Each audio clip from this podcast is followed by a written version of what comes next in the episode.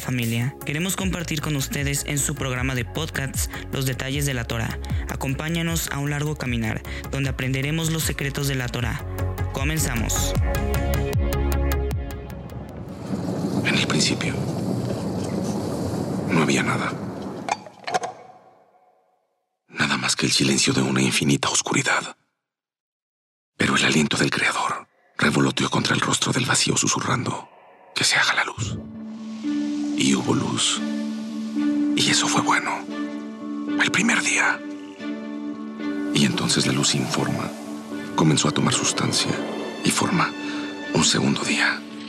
Y nuestro mundo nació. Nuestro hermoso y frágil hogar. Y una gran y tibia luz nutrió sus días. Y una luz menor gobernó sus noches. Y hubo tarde y mañana. Otro día. Aguas del mundo se reunieron. Y en medio de ellas emergió tierra firme.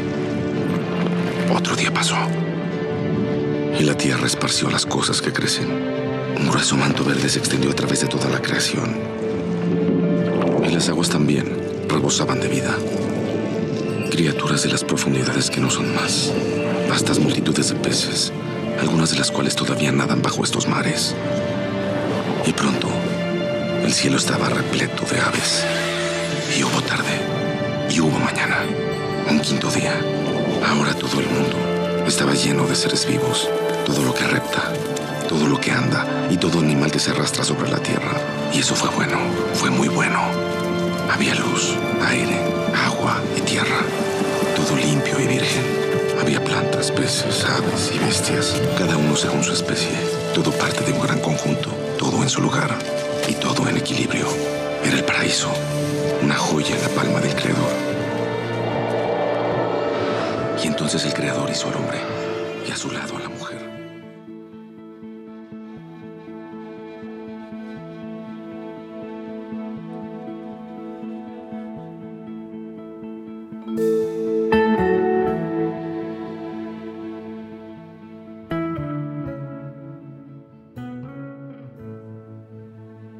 Shalom amada familia.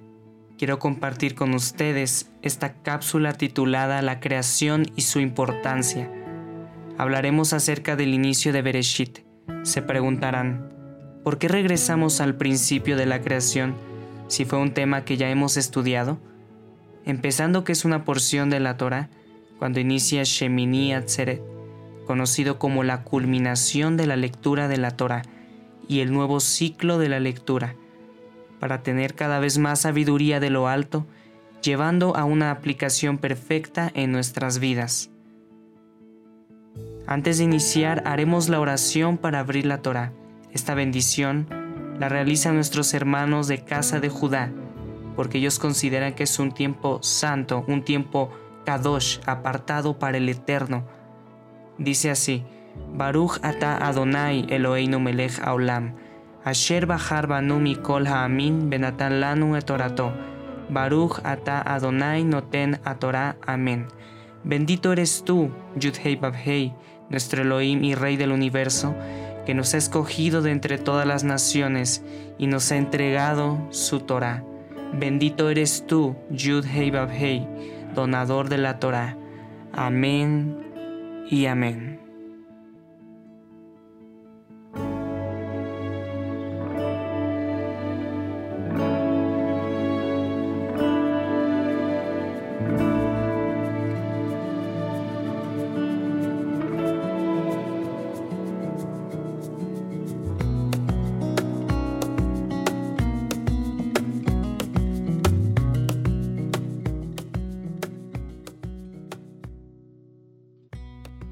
Final de todos los siete años, durante la festividad de Sukkot, en el año de Shemitah, cuando todo Israel haya venido a presentarse delante de la presencia de Adonai en el lugar que él escoja, tienen que leer esta Torah delante de todo Israel, para que ellos la oigan, congreguen Cajel, a la gente, los hombres, las mujeres, los pequeños y los extranjeros que tengan en sus pueblos, para que ellos oigan, aprendan, teman a Adonai su Elohim y tengan cuidado de obedecer todas las palabras de la Torah.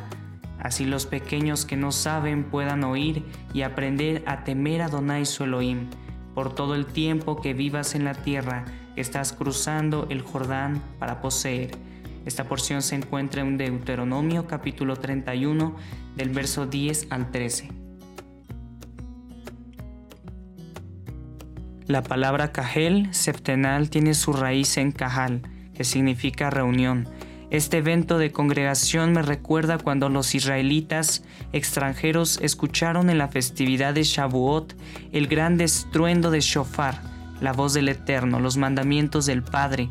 Este evento de igual manera se encontraban todas las personas reunidas, una vez cada siete años, escuchando atentamente las palabras dadas a Moisés. Israel de todo el imperio iban a Jerusalén para la festividad de Sukkot, contemplando la naturaleza, principalmente los cielos azules, en peregrinaciones con sus familias declarando el Salmo 132 del 13 al 14 y nos dice lo siguiente. Porque el Señor ha escogido a Sión, la quiso para su habitación, este es mi lugar de reposo para siempre, aquí habitaré porque la he deseado.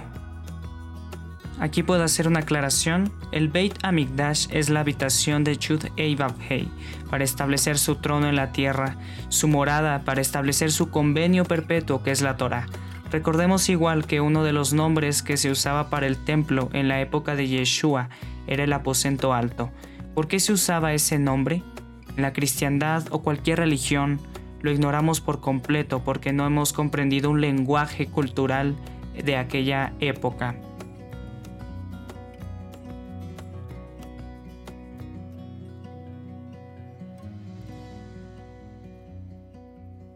El templo nos lleva a la palabra ascensión. En las peregrinaciones antes de las festividades, multitud de personas iban a congregarse cumpliendo con una mitzvah, un mandamiento, la reunificación del pueblo. Cada parashá que leemos en Shabbat tiene una aliyah. ¿Qué conexión existe entre la palabra aliyah con el templo? Todo esto nos lleva y dirige a lo mismo, ascensión. Proverbios capítulo 2 del verso 6 nos dice, Porque el Señor da la sabiduría, conocimiento y ciencia brotan de sus labios. Otro ejemplo de ascensión fue Jacob, que vio los cielos abiertos. Los sabios nos dicen que la escalera es el puente o la conexión entre la tierra y el cielo, una referencia al templo celestial y el templo terrenal. La palabra nos dice que Yeshua es la escalera, lo vemos en Juan capítulo 1, verso 51. Nos dice, y le dijo, de cierto, de cierto os digo, de aquí adelante veréis el cielo abierto y a los ángeles de Elohim que suben y descienden sobre el Hijo del Hombre. Jacob dejó su comodidad de su casa en Beersheba, viajó a Arán, él se desvió en el camino para acampar en una ciudad de Jerusalén. Cuando hubo de acercarse a las montañas, llegó a la cima, Cansado y con hambre levantó su tienda. Él vio una piedra de altar para sacrificar a un cordero para el sacrificio o el holocausto de la tarde, vespertino.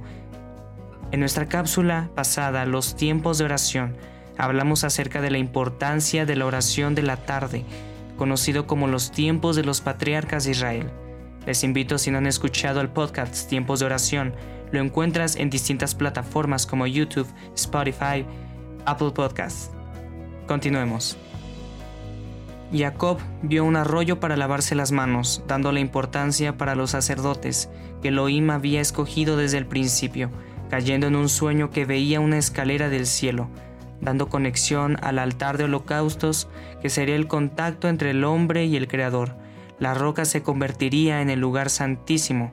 Todo esto son conexiones que nos llevan al entendimiento profético que es Yeshua, nuestra escalera a lo celestial. Regresando al punto principal del tema, Sukkot era un tiempo especial, ya que cada hombre, mujer o niño de Israel tenía un encuentro. Ellos eran dirigidos al atrio de las mujeres, para escuchar atentamente al rey leer el Sefer.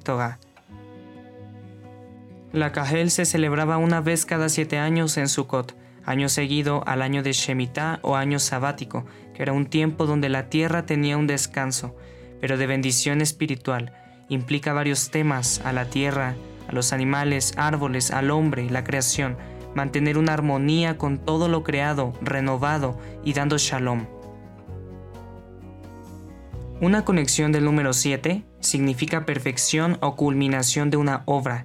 En el pensamiento del antiguo Medio Oriente representa la construcción, dedicación de un templo y la coronación de un rey.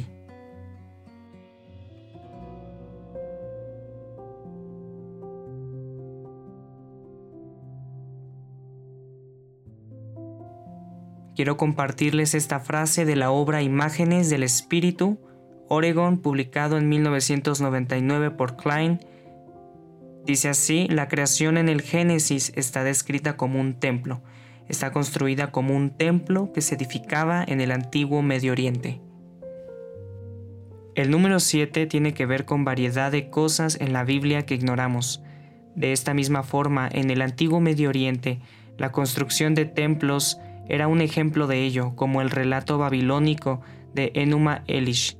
Tuvo grabaciones en tablillas de arcilla llamadas las siete tablillas de la creación. El mismo relato nos dice que la creación comenzó con un estado sin forma, muy similar al relato de Bereshit. Tiene un lenguaje acerca de la divinidad, los dioses Absu, aguas dulces, y la diosa Tiamat, aguas amargas, Podría decir que es una semejanza con la narración de Génesis al explicar la separación de las aguas. La creación es un tema que se ha tocado superficialmente, pero en su contexto histórico podemos ver la conexión del número 7 y su relevancia, inclusive con el libro de revelaciones conocido como Apocalipsis, la conexión que Génesis tiene con su contraparte. Algo curioso que investigué fue, ¿Cuál es la conexión del principio con la culminación de una historia? La respuesta la encontramos que Génesis nos narra un caos y un orden. Apocalipsis narra caos con los principios de dolores de parto de la mujer, un periodo de tribulación y finalmente un orden con el reinado milenial, ajustando perfectamente las escrituras. Amados hermanos, la creación debemos estudiar, analizar su contexto hebreo. La hermosura de la naturaleza demuestra lo cuán grandioso es nuestro Creador, en este tiempo que el mundo se encuentra sin paz, en este tiempo que el mundo no sabe por dónde ir, vive en tinieblas y en oscuridad. Debemos tener cada vez más un encuentro con nuestro Padre, el Creador, escudriñar su palabra, orar más, intercediendo los unos con los otros, hermanos, en unidad. Honremos al Padre. Baruch ata Adonai Eloheinu melech haolam. Asher natan lanu et orato emet. Beyaje olam natan betohenu. Baruch ata Adonai noten Torah. Bendito eres tú, Yud Hei nuestro Elohim y Rey del universo, que nos ha entregado su Torah, una Torah de verdad y que ha implantado en nuestro interior la vida eterna. Bendito eres tú, Yud Hei, donador de la Torah. Amén. Esperemos que este material sea de gran apoyo para todos ustedes, pueblo de Israel. Shalom Alejem.